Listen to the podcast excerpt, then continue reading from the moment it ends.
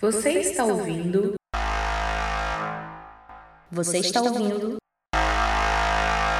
Mil tretas. Imaginação em estado puro. Fala, galera. Ele interrompeu minha apresentação. Puta que eu pariu. Ah, Enfim. Fala, galera. Aqui quem fala é o. Não, peraí. Eu, eu- na real, eu tô fazendo tudo errado. É. Fala, galera. Sejam bem-vindos ao meu Tretas. Então, tire esse chapéu de alumínio e vem com a gente. Aqui quem fala é o André Walker e vamos se esbaldar no BBB 20 agora. Ah, é- essa porra é BBB 22, né? Não é 20. é Ah, gente, eu me 22. confundo. Todo ano essa porra, ninguém aguenta mais, eu me confundo, cara. É, é, é confundível mesmo. Meu Deus, Ah. todo ano esta porra, velho. Todo ano. Todo fucking ano esta porra. Ah, o que, que vai dar o BBB 20? Todo ano essa merda, velho. Todo ano. É, bom, Todo pra ano. você que já nos conhece, eu sou o Felipe Nakadakari e pra quem não conhece, muito prazer, eu sou o Felipe Nakadakari. Eu acho que eu dei uma errada de leve no que eu queria falar, mas é isso. Gente, a gente grava de noite, depois de um dia de trabalho, dá um desconto aí. O conteúdo é legal e vamos ver o que, que vai acontecer aí, porque isso, fa- esse assunto aí pra mim é novidade. Mas você gostou?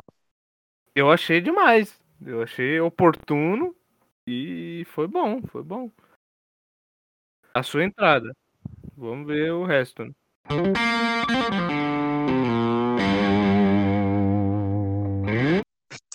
Vamos lá, o que, que aconteceu, queridos e queridas? É, neste, e queridix, é, neste programa sensacional chamado Big Brother Brasil, tem uma moça chamada Maria, que eu não faço a mínima ideia de quem seja. Maria, desculpa, tá? Isso não é ofensivo, eu só não faço a mínima ideia de quem seja porque eu não assisto o programa. Mas o que acontece? Esta moça A, eu fico- eu Maria, me a informo- Maria é a que ainda tem ou é a que tinha? é a que tinha. É a que É, tinha. Tá. Inclusive, nossa, cabelo lindíssimo na, dessa moça Maria na foto. Inclusive, eu faria o meu assim, tá tipo bem bonito mesmo. É que, eu- mano, eu sou preto, então eu vejo os cabelos da hora de gente preta e eu fico pagando um pau, entendeu? Bom, enfim, essa moça que tem cabelos lindíssimos aqui, é, ela tava participando de uma prova. É prova da discórdia, né, Felipe? É Acho alguma coisa assim, é, prova da é. discórdia? Eu pedi pra, pra uma amiga minha, aliás, Tátila, muito obrigado, é, pra falar, dar um resumo do que, que aconteceu pra gente poder comentar aqui. E sim, foi a prova da Discord. ela estava participando dessa prova da discórdia e hum, é, é, alguma coisa que eles tinham que fazer lá levou a moça a pegar um balde. Ela precisava, segundo o que estava rolando lá, ela pegou um balde e acho que ela estava pistola com a outra menina. Ela virou o balde na cabeça da menina com água, que era o que tinha que ser feito, só que ela virou com um pouco de raiva a mais do que deveria. E aí ela meio que deu com o balde na cabeça da outra menina É, sendo excluída. Oi. eu tava vendo o vídeo aqui, não deu pra entender não, a menina ficou meio que de boa. Tipo, é... Pegou a bordinha do balde assim, Só que não, não dá pra entender. A minha ficou de boa, tirou o cabelo da cara, né? Porque bateu a água em cima, então o cabelo desce, né? Quando você molha o cabelo e cobre os olhos. Se é razoavelmente longo. Mas aí a menina tirou o cabelo da cara, ficou sentada, só que o vídeo que eu vi, então ele cortou pra outra cena. Então não sei se a menina ficou pistola sassassa ou se ela só, tipo, ah, beleza, a água e o balde. Mas enfim, segue aí. Baldada na Então, cabeça. É, aparentemente, essa moça ela foi jogar água na outra e aí ela deu uma. jogou água com muita força e acabou dando com balde na cara da outra mina. É, o que configura a rinha de humanos, na minha opinião. E aí o que acontece? Ela foi desgrimitada do programa, ela foi expulsa do programa porque aquilo ali foi considerado falta Aí o juiz lá, que no caso é o Tadeu Schmidt, o juiz deu o cartão vermelho e expulsou a menina do, do programa. É, vale ressaltar aqui que ela foi expulsa, pelo que eu tô vendo aqui nas notícias, ela foi expulsa depois de confessar. Ela admitiu que ela usou mais.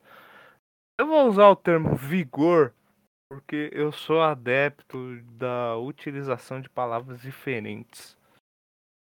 É... Mas e se, fosse, e se fosse aquele cara da, da edição antiga, o Gil do Vigor? Você poderia ter falado que ele usou mais vigor do que deveria? Enfim, não sabemos. Só se ele tivesse pulado em cima da pessoa, aí sim. Aí teria sido muito vigor. Faz sentido. É. Nossa, a gente tá muito, muito a mais hoje. É isso. Bom, maldada na cabeça, né, gente? Isso aí eu acho que eu nunca tinha visto comentarem, porque deixa eu já me explicar aqui, fazer meio que um meia-culpa. Eu assisti uma parte de um Big Brother na minha vida que foi o primeiro. Em 2000.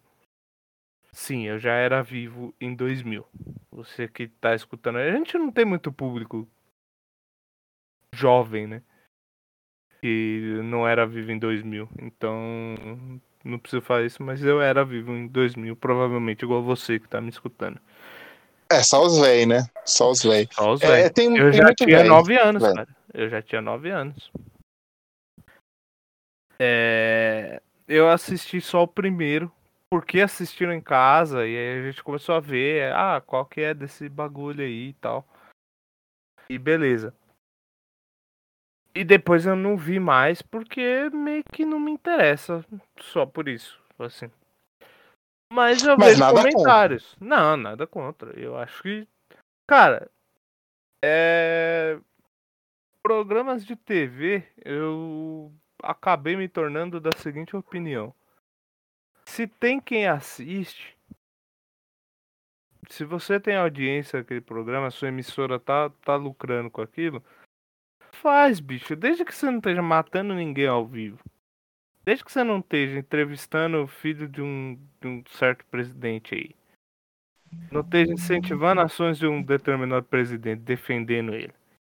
Não esteja defendendo ideologias que não, não cabem na nossa sociedade, que afetam o livre-arbítrio. Cara, só vai. Só vai.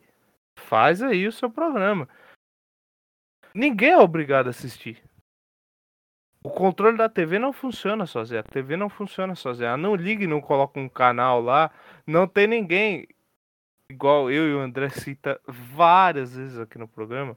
Não tem ninguém igual o Laranja Mecânica que te pega, te senta numa cadeira e deixa seu olho aberto e te obriga a assistir nada. Você acha ruim o programa? Você não gosta? Não vê. É simples. Agora sim, é a primeira, mas eu convivo com pessoas que assistem e pessoas que comentam comigo e eu escuto comentários. Como eu falei no outro episódio, na nossa retrospectiva. O e no, no de tretas de 2022, o calendário de tretas, o primeiro episódio desse ano, eu escutei muito na edição passada, toda a questão da Carol Conká, que a gente vai comentar um pouco hoje e tal. Então, assim, essa é a primeira vez que eu ouvi alguém falar de agressão física. Assim, mesmo que tenha sido sem querer. Pelo vídeo parece que foi, tipo, não foi como se ela pegasse o balde e falou, eu vou dar na sua cabeça. Plá! Mas é é uma clara falta de noção de limite, né? Na minha opinião. E aí o que o que, acontece? É, eu não sei se a menina tava com raiva da outra, se ela, tipo, falou, ah, vou jogar essa água aqui para descontar meu ódio na sua cabeça. Eu não sei o que ela tava pensando, nem o que ela tava sentindo no momento. Mas um, ela foi expulsa por causa dessa, dessa ação, foi chutada do programa e imediatamente já começou nas redes sociais o. O famoso linchamento virtual. Beleza, a menina, ela tacou água lá na cabeça da outra. Talvez ela tenha acertado a outra com um balde na cara, mas até aí o Chaves fazia isso com o Kiko o tempo todo, cara. E vocês não odeiam o Chaves. O Kiko fazia isso com o Chaves. O Chaves fazia isso com o seu barriga. Não, mas falando sério, gente.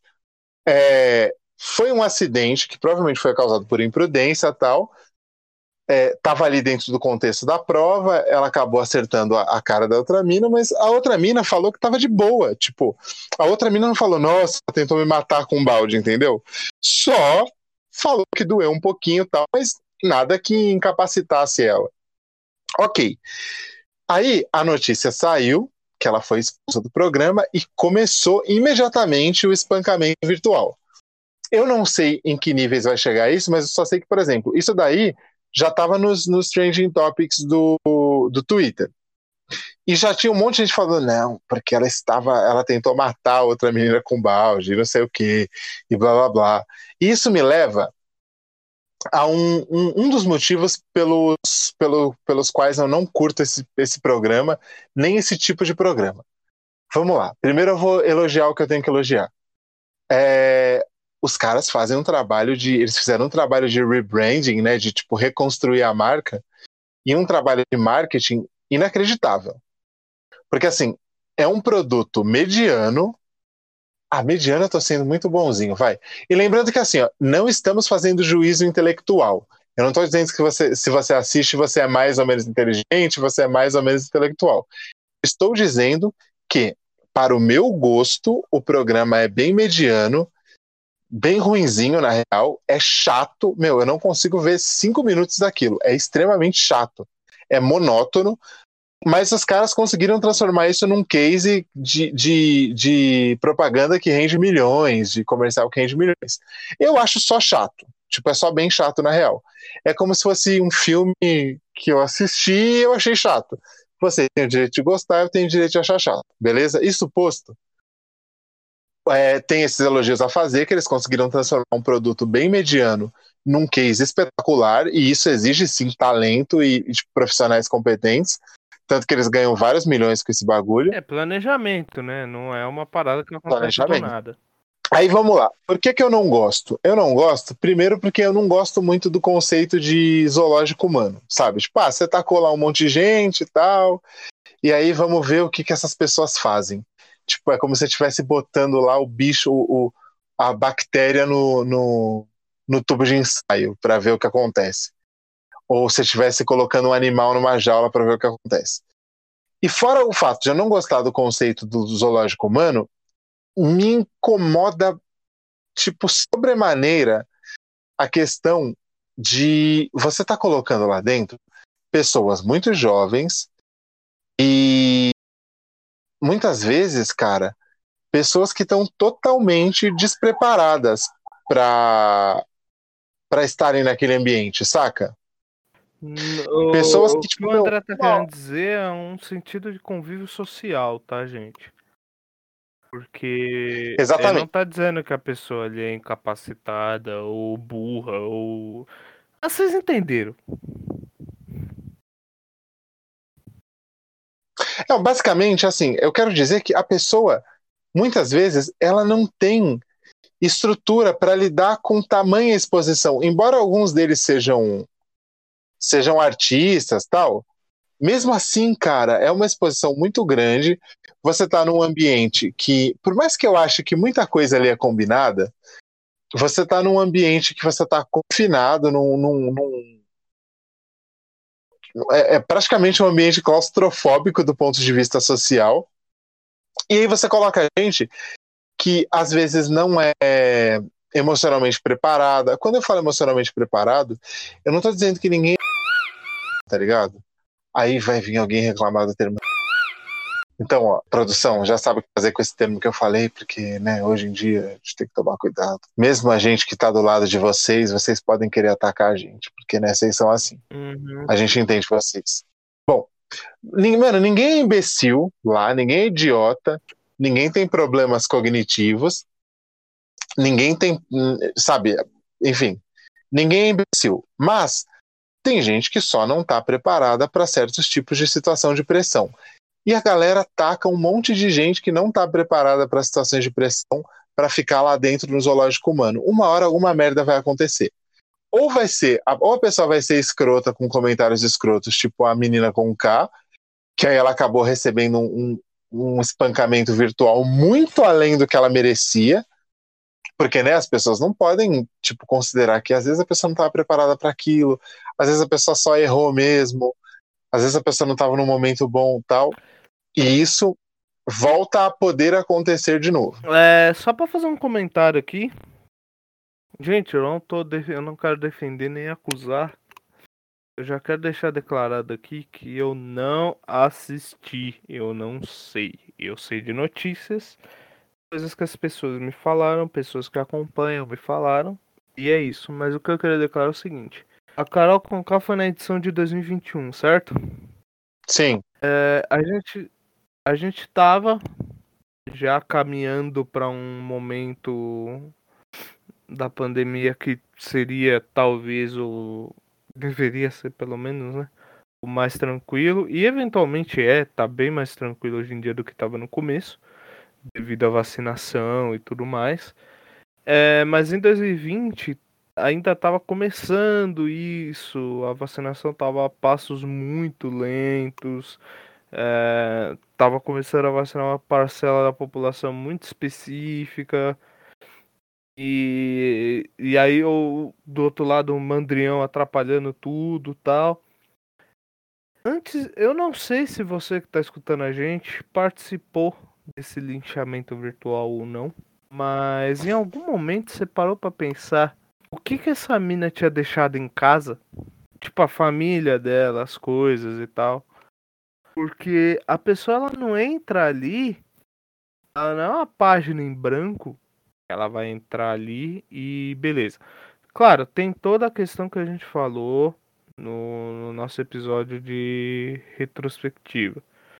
Que as pessoas têm um perfil específico, ainda mais agora de algumas edições para cá, não sei se a de 2021 foi a primeira, é a questão de que eles pegam algumas pessoas públicas, principalmente da internet, então você mais ou menos que já espera o que, que essa pessoa vai falar, o tipo de opinião que ela vai dar. Então fica muito fácil você montar um cenário onde você possa facilitar um atrito. E aí depois você só vai manipulando para que o atrito aconteça nas medidas que você acha necessária. Não sei se é assim, não participo do programa, tá? Mas não me parece impossível. Isto posto, a pessoa ela não entra lá como se fosse uma, uma folha em branco, né? Como eu falei. Então, assim, ela tem toda uma história de uma vida, pessoas com quem ela convive, que ficam fora daquela casa quando ela entra. Só que ninguém sabe em que ponto tá isso. Entendeu? O próprio exemplo que eu vi vários comentários dessa edição atual é o menino da, da malhação lá, o Arthur. O cara tá lá confinado ali com aquelas pessoas. E rolou uma parada dele comer pão, porque parece que a dieta dele, a mina dele meio que é nutricionista, ela não deixa ele comer pão, ele comeu pão, ela foi no Twitter, foi, Ei, Arthur, tá comendo pão aí, não sei o que e tal. Fora outras coisas que quem acompanha vai saber mais do que eu. Então, assim, mano, teve uma parada que ele comeu lá que eu não lembro o que, que é. é sabe, é, bala de goma? Jujuba? Ah, sim. Não, se fosse Sagu, se fosse Sagu, eu ia julgar ele, porque Sagu é nojento e é horrível. Agora, bala de goma, calma aí, parceiro. Bala de goma. Mas Sagu é Então, Gente, não comam sagu. Sagu é nojento. Não, pera, pera, pera, pera. Eu preciso falar sobre sagu. Gente, não comam sagu. Cara, sagu, sagu é uma merda incrível. Sagu é nojento. É uma, um monte de bolinha mergulhada numa gosma. Parece que alguém comeu algum doce e vomitou aquela merda. Não como sagu. Mano, eu tinha um ódio tão grande quando dava sagu na escola, velho. Eu ia lá no intervalo comer de boas, achando que ia ter alguma coisinha boa. Na hora que eu pegava aquele pote cheio de sagu, dava vontade de tacar na, na, no pessoal da cozinha. Mas enfim, não comam sagu. Pode é, continuar. É, não, aí o comentário para finalizar aqui, ele comeu a bala de goma e aí ele comentou assim, meu, tava quase esquecendo o gosto disso aqui. E aí ele começou a comer várias, porque ele tem uma dieta extremamente rigorosa.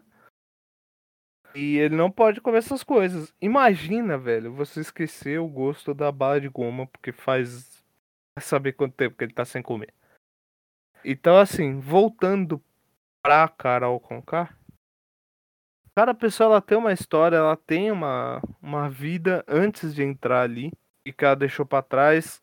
É, não sei se ela tem parentes mais velhos ou não, que eram uma preocupação enorme ainda são, né, na questão do coronavírus, mas agora, graças a Deus, a maioria está vacinada. Mas era uma preocupação enorme. Às vezes ela deixou ali a mãe dela, a avó. Você não sabe se alguém tem da família dela tem asma, tem alguma doença, alguma coisa. Ela fica pensando, porra, se esse vírus pegar alguém lá fora, eu tô aqui dentro e tal, tal, tal, não sei o que. Cara, N coisas, tá, gente? Então, assim, olhar e fazer o linchamento virtual é muito fácil. Mas pode ter mais coisa rolando que é como o André falou num outro episódio que a gente gravou aí que vai sair. Nada acontece do nada. Ninguém estoura daquele jeito à toa. Sempre tem mais alguma coisa guardada. Então, pensa nisso antes de linchar alguém, tá? Só isso. E assim, reforçando que o Supremo Tribunal da Internet, ele tá sempre aí, né? Mano, vocês. Quanto tempo vai demorar até acontecer a próxima merda que uma pessoa vai ser espancada virtualmente por causa desse tipo de programa? Porque, beleza, eu entendo, a pessoa entrou lá porque quis. E ela vai ganhar uma grana inacreditável, mesmo que ela não ganhe o programa. Só que, ah, é o tipo de coisa. Porque, ó, é o que eu falo. Eu não vejo muita diferença entre isso e o Gugu tacando gente pelada numa banheira para pegar sabonete, tá ligado? Porque ele ainda que pelo menos na banheira do Gugu, você tipo estava vendo diretamente, né? Tava, tipo explícito que o negócio era uma forçação de barra para conseguir audiência. Agora, esse tipo de coisa, eu não sei, cara. Me, me... E lembrando que ó, eu não estou falando pelo lado da alta cultura. De ai, você tem que ser uma pessoa chique de alta cultura que assiste documentários sobre os flamingos de não sei o que, tá ligado? Não. Eu só tô falando que assim, eu acho chatão e ao mesmo tempo é... eu entendo que tem gente que gosta, porque, mano, tem gente que gosta de temaki e sagu. Gostar de BBB é tipo só mais um dia, né? Agora, a gente tem que estar consciente do que a gente está consumindo e do que aquilo ali gera e do que aquilo ali estimula, né? Porque, meu, é o tipo de coisa que estimula treta de internet, que é e treta de internet é só o que a gente não precisa hoje em dia. Mas enfim, vocês que gostam, continuem gostando. É, engra é engraçado Beijo. que ele começou antes da internet, mas parece que foi feito para isso, né? É. Quer dizer, Antes da internet, gente, leia-se. A gente sabe que em 2000, 2000 foi 2000 ou 2000 começou 2000. essa porra? Então, a gente sabe que 2000 já tinha internet, mas a gente tá querendo dizer antes da internet tipo, da banda larga é, e esse tipo de coisa. Você não tinha o, a, a produção de conteúdo para a internet como um, um nicho profissionalizado e nem a rede social como um veículo tão grande de troca de informação. É isso que eu quero dizer, tá, gente? É, demorou uns anos assim para isso começar a acontecer com, com a potência que tem, né? Ele se popularizou muito quando quando a internet banda larga ela ficou mais acessível, ela vai dar falar de tecnologia, porque será, né?